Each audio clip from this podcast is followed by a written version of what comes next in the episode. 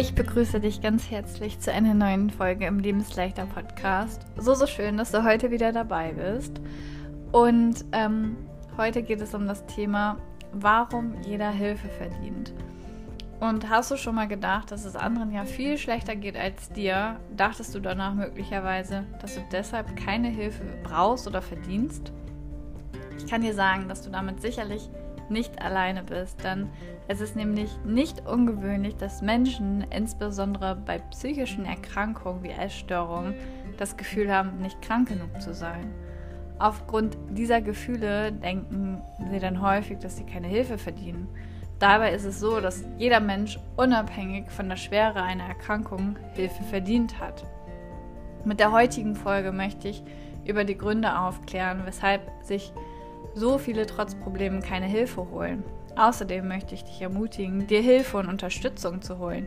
Denn egal was du denkst, du hast Hilfe verdient und du hast eine Chance, deine Probleme zu überwinden. Und ähm, ja, würde sagen, wir legen los. Und hier nochmal ein kleiner Hinweis. Wenn du magst, wenn du Lust hast, dann würde es mir sehr helfen, wenn du diesen Podcast bewerten würdest. Ähm, damit haben andere Frauen und Männer nochmal die Chance, auf diesen Podcast aufmerksam zu werden. Und ähm, ja, damit würdest du mir eine riesen Freude bereiten. Genau, ich wünsche dir ganz viel Spaß bei der heutigen Folge und wir legen los. Was sind eigentlich die Gründe, weshalb so viele keine Hilfe in Anspruch nehmen? Und darauf möchte ich gerne eingehen welche Gründe das eigentlich sind, weswegen eben viele sich keine Hilfe holen. Ähm, in erster Linie kann es auch Stigmatisierung und Scham sein. Stigmatisierung beschreibt, dass Menschen oder Gruppen wegen bestimmter Merkmale, Eigenschaften oder Situationen ähm, negativ bewertet, abgelehnt oder ausgegrenzt werden. Und die Stigmatisierung von Essstörungen bedeutet, dass Menschen, die an Essstörungen leiden aufgrund ihrer Krankheit oft mit Vorurteilen, Unverständnis oder Ablehnung konfrontiert werden. Und diese Stigmatisierung kann dazu führen, dass Betroffene sich wiederum schämen. Dadurch kann sich ein Gefühl von Minderwertigkeit einstellen, weshalb man dann das Gefühl oder weshalb dann das Gefühl aufkommt, keine Hilfe verdient zu haben. Ähm, vielleicht kennst du das auch, dass man, wenn man vielleicht sehr stark im Untergewicht ist, dass Leute darüber reden und äh, man bekommt das irgendwie so am Rande mit. Dann fühlt man sich unwohl, man schämt sich oder Menschen bekommen den Essanfall mit oder wie auch immer. Und ähm, ja, mit welchem Vorurteil man eben einfach so zu kämpfen hat, ähm, wenn man sich eben in einer Essstörung befindet, ist doch einfach wieder, das ist doch nicht so schwer und ähm, was stellst du dich dann so an? Das ist doch jetzt einfach nur eine Kartoffel oder whatever. Und ähm, das kann eben dazu führen, dass ähm, man sich ja minderwertig fühlt, dass man sich schämt und dass man sich deswegen auch keine Hilfe holt. Ähm, doch es sollte sich niemand aufgrund seiner Erkrankung minderwertig fühlen. Jeder Mensch hat das Recht auf Unterstützung und Hilfe bei der Bewältigung seiner Herausforderungen. Und bei mir war das auch so, dass ähm, ich, ähm, als ich in der Magersucht war, dass auch viele darüber geredet haben. Also das war auch damals so unsere Hochzeit, in die Disco zu gehen. Und ähm, man hat das dann schon mitbekommen, wie andere dann getuschelt haben und über mich geredet haben, wie dünn ich dann sei. Und dann ist ja klar, dass man sich dann nicht so wohl fühlt. Ich war natürlich auch sehr still, nicht so gut drauf und ähm, wurde auch voll oft angesprochen, jetzt lach doch mal und warum bist du dann so ernst und ähm, ist doch das hier jetzt mal. Und ja, ich wurde irgendwie so permanent angesprochen und ich soll mich verändern. Es wurde hinter meinem Rücken gesprochen. Ähm, und dadurch fühlt man sich natürlich einfach unwohl. Man denkt, man ist komisch, es stimmt irgendwas nicht mit einem. Ich wurde dann auch ähm, zu einem Geburtstag nicht eingeladen. Also wir waren eigentlich eine ganz große Clique.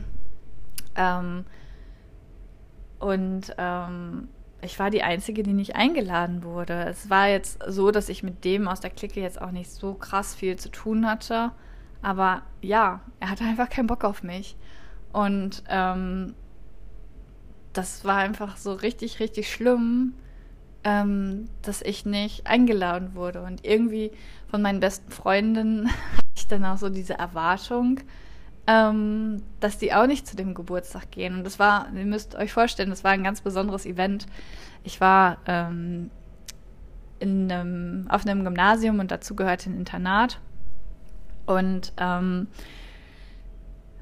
der, der eingeladen hat, der kam von der Insel. Das heißt, man wäre dann nach Norderney gefahren. Und ähm, ja, es war irgendwie, ja, Norderney war sowieso immer unsere Insel. Wir haben da sehr viel Zeit auch verbracht und es wäre einfach richtig cool gewesen. Und zu wissen, alle fahren dahin und du bist diejenige, die nicht eingeladen ist, es war schon auf jeden Fall sehr heftig.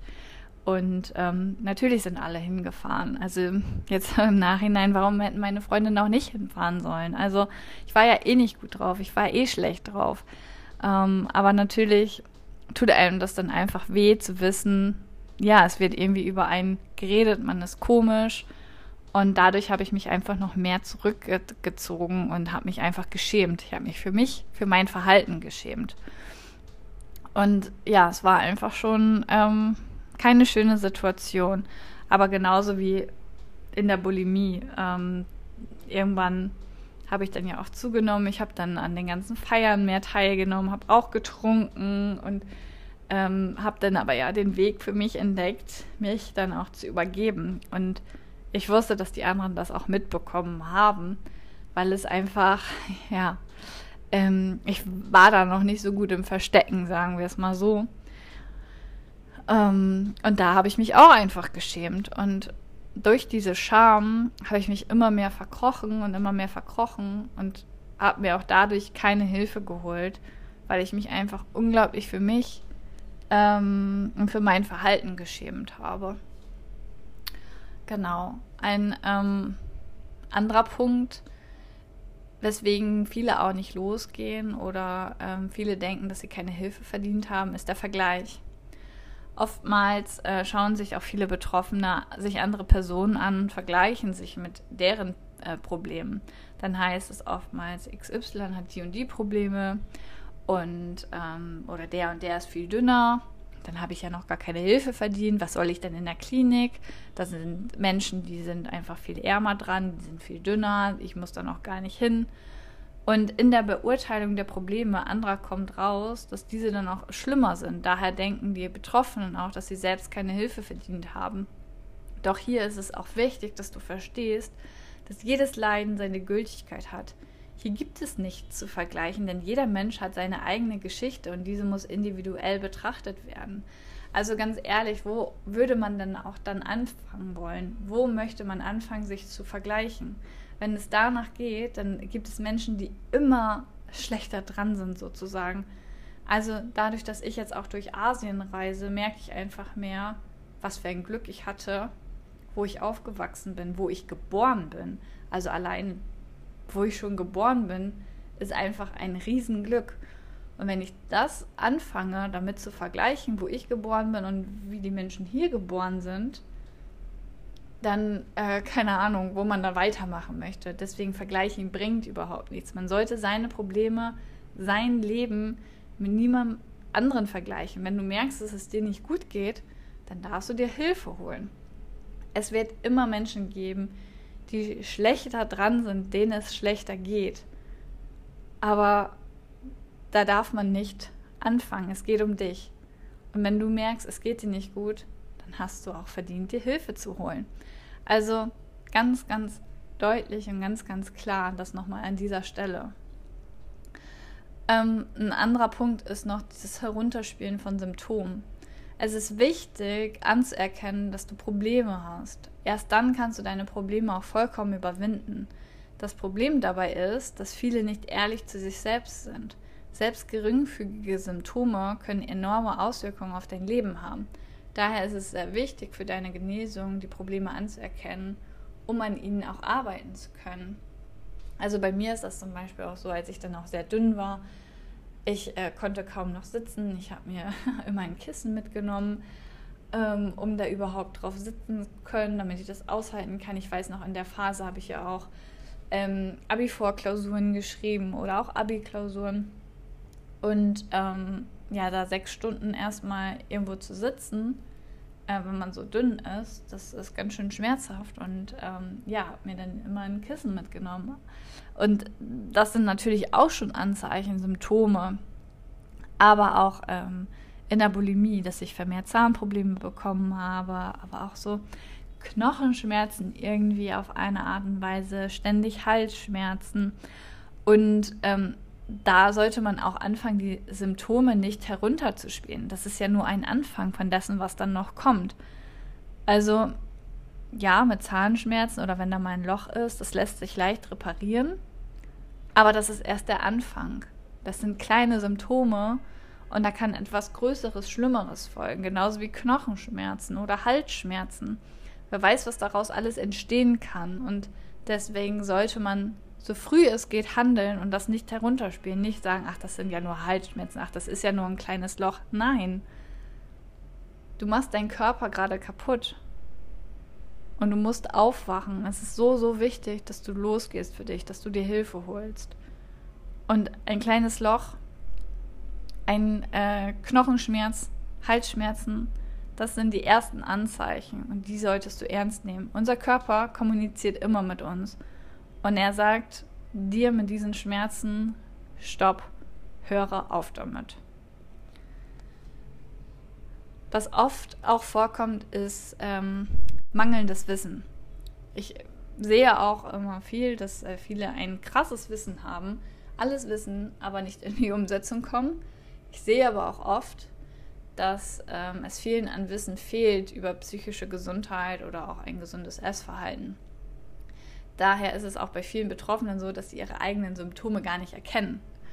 Und ähm, hier möchte ich dir gerne einfach mal ein paar Sachen aufzählen. Und ähm, wenn du jetzt vielleicht auch merkst, okay, ich weiß eigentlich gar nicht so richtig, also ähm, was das jetzt sein könnte oder welche Symptome oder wie auch immer.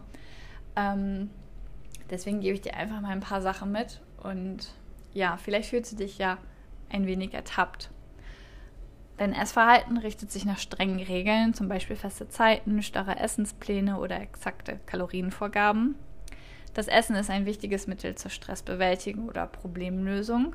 Dein Essverhalten ist an dein Gewicht gekoppelt. Selbst bei einer geringen Zunahme steuerst du dagegen. Du kämpfst zum Beispiel mit Na Maßnahmen wie Fasten oder Kalorienrestriktionen gegen die Zunahme an. Du isst häufig über deinen Sättigungspunkt hinaus. Vielleicht bist du den ganzen Tag über diszipliniert und isst nur das, was du dir vornimmst. Allerdings überkommt dich abends auf dem Sofa beispielsweise der Heißhunger und du isst einfach mehr, als dein Körper benötigen würde. Du hast Essattacken oder Essanfälle. Du zählst Kalorien, musst ein Mindestmaß an Eiweiß essen, zählst alle Makronährstoffe. Dein Essen ist für eine Phase mehrerer Wochen extrem strukturiert. Danach ist es für die nächsten Wochen sehr chaotisch und es fallen zum Beispiel Mahlzeiten aus. Vielleicht vergisst du auch Mahlzeiten oder isst mehr, als dein Körper benötigt. Die Essensmenge hängt von deiner Stimmung ab. Das heißt, du isst weniger oder mehr, wenn du traurig, wütend, enttäuscht, freudig oder euphorisch bist. Ex du hast extreme Angst vor einer Gewichtszunahme. Oftmals ist diese gekennzeichnet durch tägliches Wiegen oder ständiges Checken vor dem Spiegel. Und ähm, daher ist es mir auch nochmal wichtig, das so aufzuzählen und zu sagen, denn ähm, es muss auch weiterhin Aufklärung betrieben werden. Denn nur wer Symptome kennt, kann diese auch behandeln letztendlich. Wenn man das nicht kennt, wenn einem das nicht bewusst ist, dann kann man natürlich auch letztendlich nichts behandeln, weil man dann ja auch nicht losgeht, weil einem das nicht bewusst ist. Und deswegen ähm, ist es gar nicht für mich so wichtig, ähm, also für mich persönlich, dass ihr meinen Podcast oder so bewertet, sondern es ist mir wichtig, dass ihr das, dass ihr euch gegenseitig unterstützt. Ich erzähle davon, um anderen zu helfen, meine Erfahrungen zu teilen, über äh, Essstörungen allgemein zu sprechen und dadurch, dass ihr das auch bewertet, ähm, können auch andere darauf aufmerksam werden. Denn je größer der Podcast wird, desto mehr kommen natürlich auch auf diesen Podcast. Das nochmal so als kleine ähm, Erklärung sozusagen. Und mit dieser Folge möchte ich dir einfach sagen, lass dich niemals davon abhalten, dir Hilfe zu holen. es ist auch egal, wenn du denkst, es geht jemand anderen schlechter. Denn jeder Mensch verdient unabhängig von der Schwere seiner Probleme Unterstützung. Ja, auch du verdienst Hilfe. Du darfst deine Gesundheit und dein Wohlbefinden an die erste Stelle in deinem Leben setzen. Und das ist so, so, so, so wichtig. Denn es ist sehr wichtig, sich selbst so anzunehmen, wie man ist und sich die Hilfe zu holen, die man wirklich benötigt. Und niemand, niemand, niemand muss mit seinen Problemen allein sein und nur für sich selbst kämpfen. Und ich bin so froh, dass ich mir Hilfe geholt habe, weil ich dadurch einfach auch nochmal ganz andere Blick auf meine Situation, auf mein ganzes Leben bekommen habe, ganz anders arbeiten konnte und ähm, wirklich, wirklich, wenn du merkst, dass es dir nicht gut geht, dann schau, dass du dir Hilfe holst. Du musst das nicht alleine schaffen. Viele haben ja auch diesen Anspruch und sagen, ja, nee, ähm, ich äh, mache das jetzt erstmal alleine, ich schaffe das erstmal alleine. Why? Du quälst dich.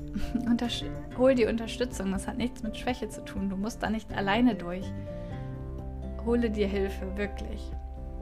Und an dieser Stelle möchte ich nochmal ähm, auf mein Gruppencoaching aufmerksam machen. Am 2.9., also am 2. September, ist der neue Start dafür.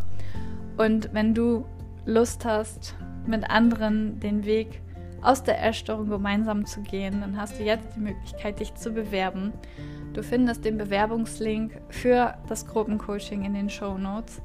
Und ähm, dann werden wir ein gemeinsames Gespräch haben und schauen, ob es auch das ist, was zu dir passt. Und ähm, ich lasse nur ganz wenige Teilnehmer in meine Gruppe.